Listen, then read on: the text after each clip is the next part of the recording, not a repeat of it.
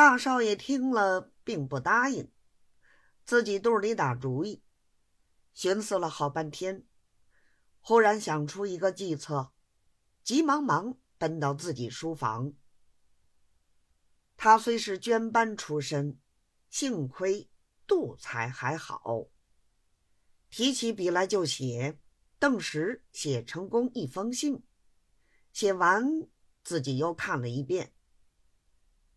看他脸上甚是高兴，但不知这信是写给谁的。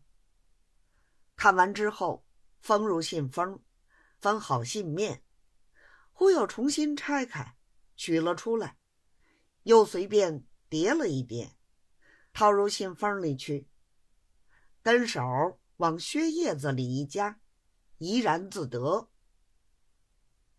当晚睡觉，皆系无话。到了次日，见了父亲，也不说别的，单说：“今天爸爸上院见着府台，请问一声，到底托他的事情，何台那里可曾有过兴趣？倘若已经提过，无论事情成与不成，似乎应得前去禀见一趟。”天下断没有坐在家里可以得差事的。